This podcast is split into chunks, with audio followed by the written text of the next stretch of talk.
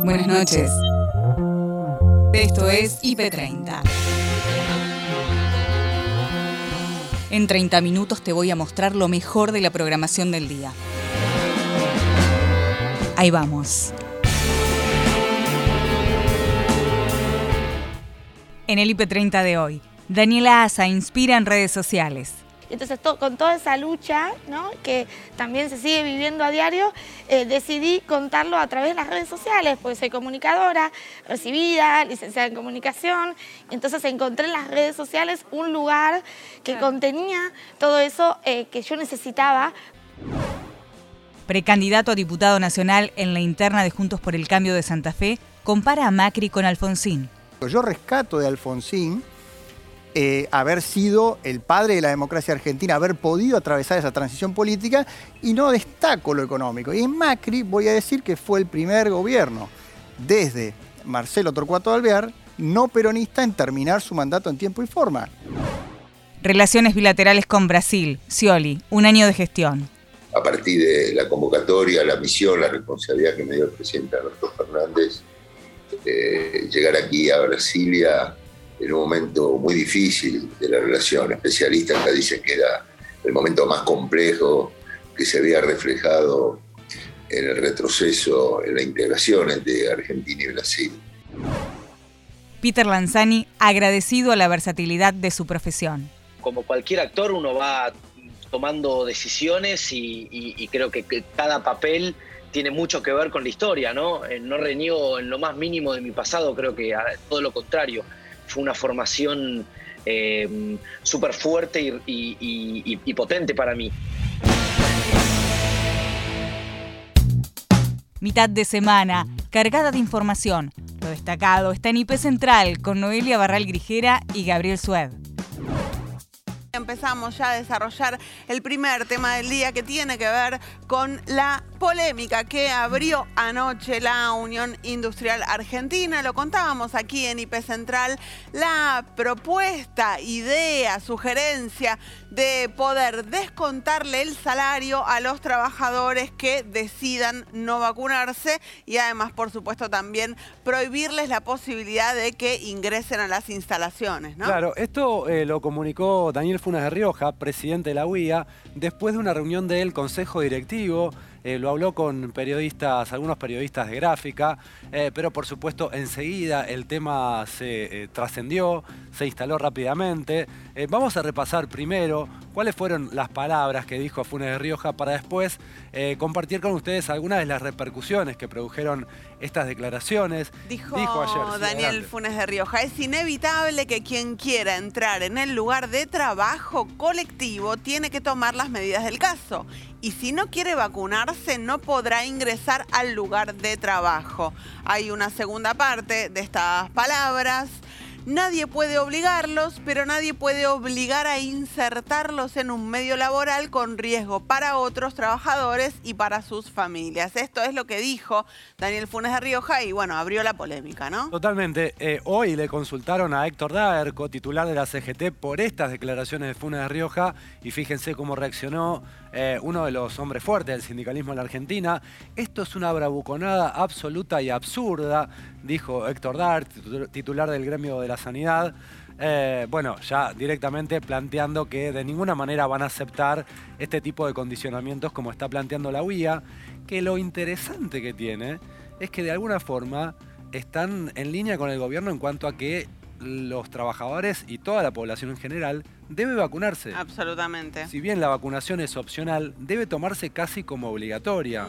Podría ser como una suerte de pasaporte sanitario laboral para que aquellos trabajadores que no están vacunados, bueno, sufran eh, algún castigo por eso. Alguna consecuencia y también eh, sean empujados, incentivados de alguna manera a vacunarse, como pasó con el pasaporte sanitario en Francia y en otros lugares. Empleados públicos. Exactamente. Bueno, en Córdoba los, los empleados públicos provinciales y municipales tienen eh, consecuencias similares. Otro que habló fue Ignacio de Mendiguren. Ignacio de Mendiguren, ustedes saben, una pata en la UIA, una pata en el frente de todos, exdiputado, actual titular del vice dice, en realidad diputado en uso de licencia, no exdiputado, y actual titular del Banco Interamericano de Comercio Exterior. Esto decía.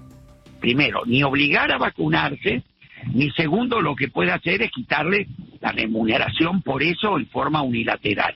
Lo que está diciendo la UIA con criterio es un tema que hay que analizar. Y para mí, la mejor forma es con los sindicatos. Es decir, cada sindicato de cada sector es el que más sabe de las características que tiene. Bueno, ahí estaba la opinión de De Mendiguren abriendo una puerta a de alguna manera conciliar, ¿no? Porque eh, tanto la opinión de la UIA como la de la CGT fueron en los dos extremos. De Mendiguren dice, bueno, conciliemos con los sindicatos. Agustina Díaz y Nacho Corral en tarde a tarde actualizan la información de este miércoles. Es uno de los temas del día. La República Islámica de Irán nominó como ministro del Interior a Ahmad Bahidi, uno de los acusados del atentado a la AMI. Nuestro país, a través de la Cancillería, repudió esa nominación. Así estamos viendo las imágenes de Bahidi en pantalla. Tenemos la posibilidad de, conversar en este caso con Jorge Noblovitz, presidente de la DAIA. Jorge, gracias por atendernos. Somos Nacho Corral y Agustina Díaz. Bienvenido. Hola Nacho Agustina, gracias por el llamado. Contemos, recordemos, Jorge, si te parece en primer lugar, ¿quién es Ahmad Bahidi? Bahidi fue un miembro destacado del gobierno de la República de Irán en el año 1994. Es decir, que eh, eso, por la imputación que le hizo la justicia argentina, lo hizo responsable del 18 de julio de 1994 pero para no eh, crear la imagen de que Irán es responsable porque a alguien se le ocurre que es responsable, mm.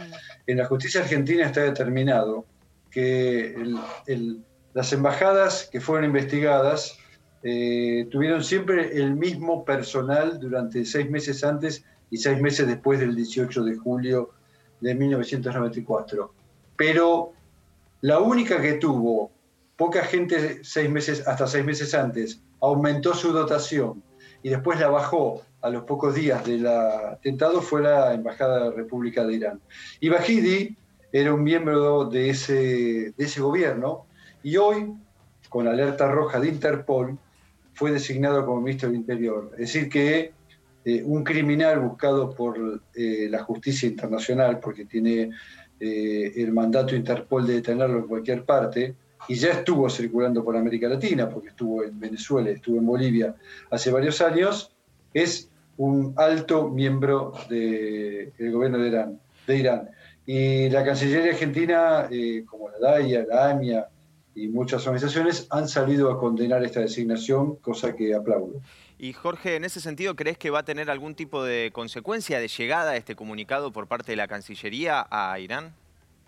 No, eh, me parece que en política las manifestaciones cuentan, no es que pensemos que van a prescindir de Bajiri, pero me parece que la posición de un país con respecto eh, a una situación que todavía no tiene una solución, como fue el terrorismo internacional en Argentina, eh, me parece que es muy importante. Y no podemos dejar de decir que ya que no tenemos eh, justicia, por lo menos tengamos memoria, Nacho, y que recordemos a todo el mundo quién es Bajidi. Claro, y en ese sentido, Jorge, la comunicación que hizo la Cancillería hoy, siendo que es eh, la representación de nuestro país oficialmente, ¿a la DAIA les pareció suficiente, pertinente? ¿Se sumaron a eso? Nos parece, nos parece plausible, Agustina, claro, claro que sí. Mm. me parece que eh, se sigue ubicando Bajidi en el lugar donde debe estar, que es en el, eh, el lugar de un delincuente. Guillermo Folguera, biólogo e investigador del CONICET, charló con Maxi Leñani sobre el calentamiento global en el mundo y las políticas para revertirlo. En discusión. Reconocer que no es un apocalipsis, que es algo que responde a un sistema de causas que se viene señalando hace muchas décadas, eh, en mayor o menor medida, que tuvo un proceso, eh, eh, sí, de aceleración muy marcado, pero que tenía 8, 9, 10 causas como, como esperables. Eh, tanto a nivel global, regional como local. Me refiero al aumento de la media térmica, a los deshielos, al incremento de los niveles del mar, del mar a la acidificación del mar, a, los procesos de sequía, a los cambios en los regímenes de, lluvia, de precipitaciones, al aumento en la probabilidad de, incendios, todos mapas que a nivel global vienen afectando. Em, quizás parte de la clave, y apunto justamente a, esas palabras que están ahí abajo, es reconocer que con estos escenarios y estas causas globales, hay procesos locales y regionales que tienen nombre y apellido, que tiene que ver con una política pública que se ha montado en nuestra región y en nuestro país y que es necesaria poner en discusión y hablar en un contexto eleccionario como el que estamos. Sí, totalmente. De hecho, hay en las últimas horas eh, un conjunto de artistas, políticos, periodistas que han firmado ¿no? una carta para que dentro de la campaña política se empiece a hablar de los temas ambientales que están muy por afuera, muy en los márgenes, ¿no? Parecen ser eh, un tema que para la política doméstica queda a años luz y para el debate político también. Tal cual, sí, sí, yo, yo estoy dentro de los firmantes. Eh, es alarma eso, lo digo alarma porque quizás hace cinco años podríamos haber dicho, bueno, no nos enteramos. Ahora estamos en una pandemia que tiene un origen, se llama, por lo menos se sabe que son óticos, o sea, viene de, animales. Estamos eh, viendo procesos de, deforestación muy marcadas. Argentina está en los últimos 25 años entre los 10 países del mundo que más ha deforestado. El Chaco es la segunda región del mundo en términos porcentuales que ha perdido eh, masa forestal. Eh, tenemos un río, el río creo que es el río más largo de América del Sur, eh, secándose con un registro que no estaba hace 80 años, que inclusive va a dar problemas en términos de abastecimiento energético. Tenemos no registros cuantificables respecto a, el daño en la salud que tienen las, las comunidades producto de muchos de estos efectos. Eh, tenemos una crisis apícola eh, que en general no se menciona, la abeja, principal polinizador eh, del mundo, y Argentina es tercer cuarto productor de miel del mundo, está teniendo una crisis tremenda y, no se menciona. Digo, tenemos uno de cada dos personas que no comen y no eso no es independiente de lo que estamos hablando. Entonces, se trata evidentemente de una, una discusión estructural que uno esperaría que, en el contexto de elecciones se empiece a discutir eh, de manera, no solo de manera tangencial o como límite de ciertos proyectos, sino cómo damos una, una alteración de, este, de estas imágenes que ustedes van mostrando. Y no caen ideas, y no caen menciones, y simplemente la única estrategia es criminalizar la protesta que estamos haciendo de muchos sectores, negar lo que estamos planteando de las propias comunidades científicas y evidentemente no mostrar, y con esto termino, que ni el sector empresarial grande de nuestro país ni el sector gubernamental parece estar comprendiendo exactamente eh, qué estamos viviendo. La precandidata a diputada nacional, Gisela Marciota, destaca lo necesario de tener políticas de Estado vinculadas a la inclusión. Mucha expectativa por este anuncio del presidente, esta presentación de este, de este plan Accesar que tiene que ver, va a haber eh, muchos intendentes, intendentas que están participando porque justamente lo que se está generando es una política para articular eh, programas, distintos programas con los municipios para la integración de las personas con discapacidad y que puedan acceder con mucha más valga la redundancia, accesibilidad a, ya sea a servicios, a bienes, a educación, a capacitación, eh, a todo lo que tenga que ver con la integración, precisamente, y eso es lo que se va a estar anunciando en un ratito nada más, así que estamos acá con, la expectativa de, los anuncios del presidente. Nico, Palo, eh, tienen unos minutos antes de que Gisela ingrese al acto, si le quieren hacer alguna pregunta. Marciota, justo hoy mencionábamos el tema de la accesibilidad para las... ¿Me escucha? Sí, sí, ahora sí, ahora sí. Justo hoy tuvimos una entrevista en el programa de una persona que, tiene una discapacidad motriz y mencionaba el difícil que es transitar por las calles de la ciudad de Buenos Aires. Ella es residente porteña y hablaba de, claro, esas cosas que para las personas que tenemos una movilidad no reducida tendemos a ver como inconvenientes, como baldosas flojas o esquinas donde no hay eh, rampa, quizás nosotros lo consideramos un problema, pero para ella directamente eh, le generaba una imposibilidad de circular por esas calles. Siendo usted candidata porteña, ¿tienen pensado algún programa para poder mejorar la accesibilidad? A ver, en realidad, bueno, yo soy candidata a diputada nacional de la Ciudad de Buenos Aires y, perdón, cosas que pasan cuando estás en vivo. Eh, vamos a bajarlo. Eh, soy, candidata a diputada nacional por la ciudad de Buenos Aires, con lo cual eh, tengo compañeros y compañeras que son candidatos a legisladores y legisladoras de la ciudad de Buenos Aires, que ellos sí pueden trabajar políticas o proyectos para generar esa política concreta vinculada a la ciudad de Buenos Aires. Nosotros podemos trabajarlo, pero para que tenga una injerencia a nivel nacional, incluida por supuesto la ciudad de Buenos Aires. Digo, claro, la ciudad de Buenos Aires tiene, sí, está, no está preparada para esta integración, lo que estamos planteando hoy eh, y lo que se va a plantear desde el gobierno nacional para empezar a trabajar articuladamente, que es lo que se necesita para que haya una política de Estado vinculada a la integración, ¿no? Y, esto es lo que necesita también trabajarse con la Ciudad de Buenos Aires, que es parte de, la República Argentina que tiene que desarrollar esta política de Estado y es una decisión del gobierno nacional de que así sea. No está preparada, como vos decías, la Ciudad de Buenos Aires ni para transitarla, ni para realizar eh, viajes en transporte público, las escuelas pasa exactamente lo mismo. Bueno, pasa esto en, bueno, estamos hablando, vos me hablabas particularmente de la ciudad de Buenos Aires, pero pasa en muchos municipios, por eso la necesidad de esta articulación que se plantea con el resto de, los municipios y por eso la presencia de, como te decía, presencial de muchos intendentes e intendentas y también de manera virtual que se suman a esta iniciativa que está teniendo el gobierno nacional. Luciano Laspina, diputado nacional de Juntos por el Cambio, conversó con Noelia y Gabriel sobre la interna que integra en la provincia de Santa Fe en Las Paso. Luciano, llegó ayer Mauricio Macri a la Argentina, volvió a la Argentina y claro, esto eh, dio paso a un debate eh, acerca de si tiene que participar o no en la campaña de Juntos por el Cambio, si conviene políticamente o no. De hecho, Alfredo Cornejo declaró en las últimas horas eh, que no es conveniente que participe de la campaña porque eso sería funcional a la estrategia del oficialismo de hablar de lo que fue el gobierno de Mauricio Macri, dando a entender que el saldo del gobierno de Macri no fue bueno. ¿Cuál es tu opinión sobre el tema?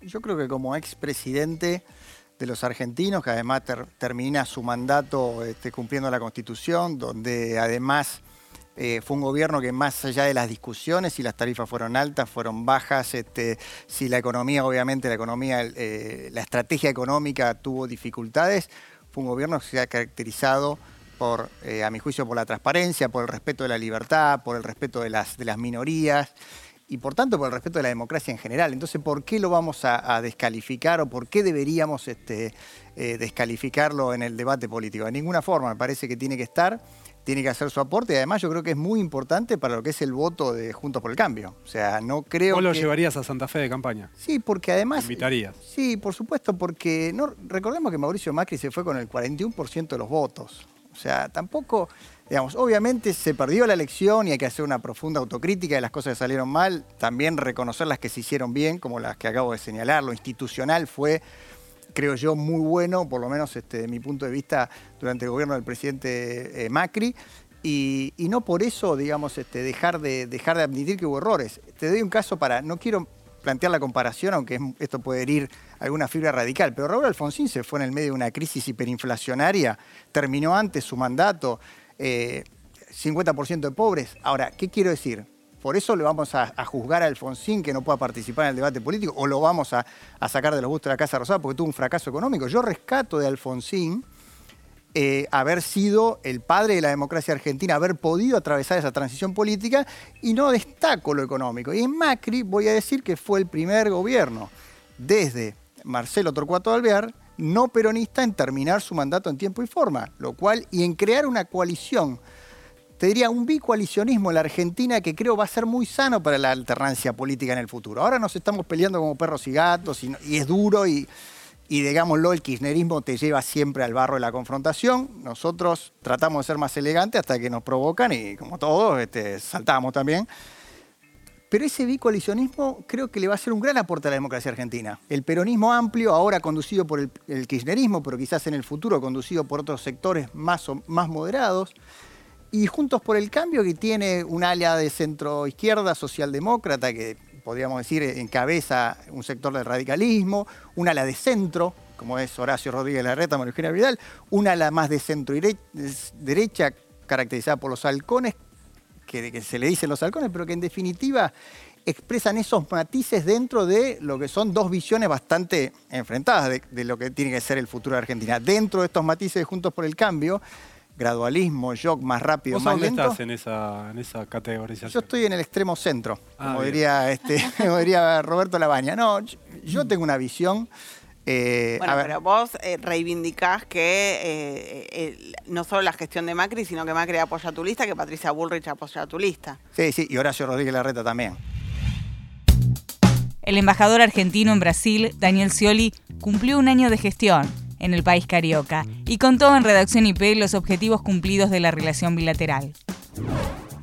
a partir de la convocatoria, la misión, la responsabilidad que me dio el presidente Alberto Fernández, eh, llegar aquí a Brasilia en un momento muy difícil de la relación. Especialistas acá dicen que era el momento más complejo que se había reflejado en el retroceso, en la integración entre Argentina y Brasil.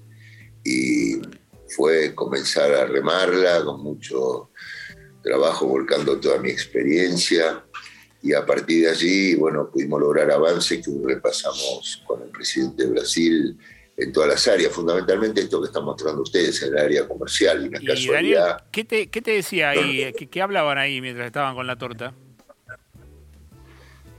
Yo cuando entré le dije, no, no vengo a festejar la Copa América, manera así de distinguir, vengo realmente eh, a agradecerle este año que usted me ha facilitado, porque no les obliga, él me abrió todo el gobierno y su ministro, había gran parte de ellos eh, en la oficina del presidente, para poder eh, abordar preocupaciones que yo tenía que reflejaban las demandas de muchas economías regionales. Había 49 controversias, es decir, productos no podían ingresar, como el agua fresca, producto de la pesca y otros, aquí a, a Brasil. Y a partir de allí comenzó un, un trabajo que fuimos destrabando todo y también avances en sectores industriales, inversiones en Argentina, en distintas áreas, sector automotriz, autoparte, el sector energético, y el comercio bilateral aumentó el 60%. Esto no es casualidad, es fruto de una actitud que tuvimos con todo el equipo, no esperar que nos vengan a comprar, salir a vender, recorrer supermercados, como me han visto, eh, ver en cada lugar, en cada rincón de Brasil, en los que visité hasta ahora, más o menos la mitad del territorio, eh, un 60%, 70% de la población. El jueves sigue mi misión, va a ser el objetivo Mato Grosso, que es un estado que lo llaman la China de Brasil, que está creciendo a altísimos niveles, fruto de todo el complejo agroalimentario, ahí también en busca de oportunidades. Daniel, pero arrastran una controversia ahí que no pudieron zanjar todavía, ¿no? Que es la del Mercosur y la de bajar, bajar el arancel externo, que es lo que quiere Brasil. Hay una tiranteza ahí con el gobierno argentino. Bueno, son negociaciones que están en marcha y en lo que respecta a Brasil, que es mi responsabilidad, confío que vamos a poder llegar a un acuerdo. Y eso fue lo que le transmití al presidente, él me dijo toda la buena voluntad que tenía al respecto y que la rivalidad debíamos dejarla toda en el fútbol y que auguraba lo mejor para la Argentina, palabras que fueron públicas. Se difundió un video ahí. Y esta relación personal que, que usted como embajador pudo, pudo lograr, ¿se, ¿se transfiere también a la relación entre los dos presidentes o usted funciona efectivamente como, como el nexo diplomático? Yo funciono con la, persona de confianza del, del presidente Alberto Fernández eh, aquí en Brasil para hacer todo lo que tenga que hacer para tener la mejor relación posible en esta alianza estratégica y defendiendo nuestro país, promoviendo inversiones, sustitución de importaciones, eh, exportar cada vez más, buscar abrir nuevos mercados, nuevas posibilidades. Daniela Asa visitó los estudios de imagen positiva y compartió apuntes con palos sobre su influencia en redes sociales y su uso para inspirar. Entonces, con toda esa lucha, ¿no? que también se sigue viviendo a diario, eh, decidí contarlo a través de las redes sociales, porque soy comunicadora, recibida, licenciada en comunicación, entonces encontré en las redes sociales un lugar que contenía todo eso eh, que yo necesitaba para salir a mostrar, para salir a visibilizar desde la primera persona, desde lo que uno siente, lo que uno vive eh, cotidianamente, eh, esto de que la discapacidad lamentablemente todavía hoy es una asignatura pendiente, todavía la persona con discapacidad es pensaba desde la falencia, desde la falla y no desde la diversidad a la cual queremos aspirar, ¿no? Y entonces, eh, en ese camino, bueno, dije, ¿dónde lo hago, no? Yo me siento muy cómoda siempre a través de las redes sociales porque me gusta, porque me parece como que uno, eh, uno también ve a las redes sociales como desde lo malo, ¿no? Siempre, pero si se los usan bien, pueden ser un, eh, lugar para transformar y para cambiar las cosas, ¿no? Yo por, por eso siempre trato de ser muy real con lo que muestro. No, si vos ves mi, cuenta es como que hay mucha realidad, la foto así, bueno, eh, de repente me puedo hacer algo así como la planchita, pero, pero siempre me muestro tal cual soy, eh, trato de llevar ese mensaje, ¿no? De aceptarnos con nuestras cicatrices, con nuestras batallas, que es muy importante y que en las redes a veces no se ve tanto eso, se ve como la foto perfecta, todo muy alineado y la realidad es que las formas de ser son muy diversas y cada uno es como es y hay que aceptarlo, ¿no?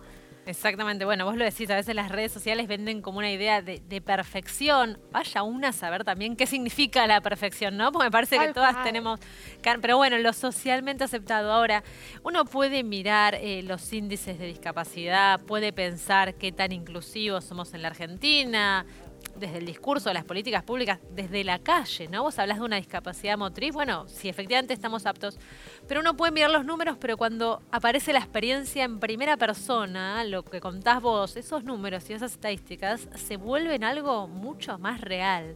¿Y cómo es eh, tener una discapacidad motriz hoy en la Argentina? ¿Qué tan preparados estamos para eso? Es muy duro. Lo cierto es que todavía estamos muy atrasados en el camino hacia la inclusión. La realidad es que salimos a la calle y no podemos caminar, no podemos circular, no podemos andar en transporte público. Simplemente yo nunca, y vos me ves justamente que en realidad son dificultades, secuelas, pero yo no puedo eh, circular en transporte público. Vos no te puedes tomar un bondi. Vos no, yo no, yo no me puedo tomar un bondi. No puedo tomar el SUTE. ¿Por qué? Porque no hay ascensor, porque muchas veces falla, porque las escaleras mecánicas fallan.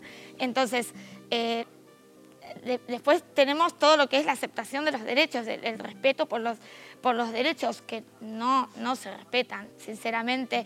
Es eh, un camino muy arduo el de tener una discapacidad acá, y que yo lo converso con muchas madres, padres de nenes, que de repente dicen, Dani, me dicen, Dani, no, no sé qué hacer, eh, porque ven a mi nene o nena como desde el diagnóstico nada más. La sociedad lo ve desde el diagnóstico y necesitamos ampliar la mirada para ver más allá de ese diagnóstico. No somos diagnósticos. El actor Peter Lanzani, a días de estrenar El Reino, se reconoce feliz y muy agradecido al recorrido de su carrera artística los hechos y conflictos de esta serie no tienen nada que ver con la realidad, ¿no? Pero. No lo sé exactamente, pero. Pero. Eh, no, estamos contentos. Yo creo que hay mucha expectativa. Fue un trabajo muy duro eh, ante todas las vicisitudes también que pasamos, porque nos tocó ser eh, la primera producción audiovisual que tuvo que trabajar en pandemia, generar un protocolo, abrir un poco la puerta para que se pueda reactivar la industria. Así que eh, con, todo lo que influyó dentro del rodaje, estamos muy contentos con, con, el laburo final y bueno, esperemos que a la gente le guste, ¿no? Eh, que un poco para eso se, se, trabajan este tipo de series, películas o, lo, que sea respecto al, mundillo audiovisual. Sí, la verdad es que eh, yo tuve oportunidad de ver los primeros cuatro capítulos eh, que son eh, muy impactantes. Estoy ahí un poquito este, esperando que, larguen el resto. La verdad que me quedé ahí un poquito viendo cómo se resuelve al menos esta primera temporada. Al menos esta primera temporada.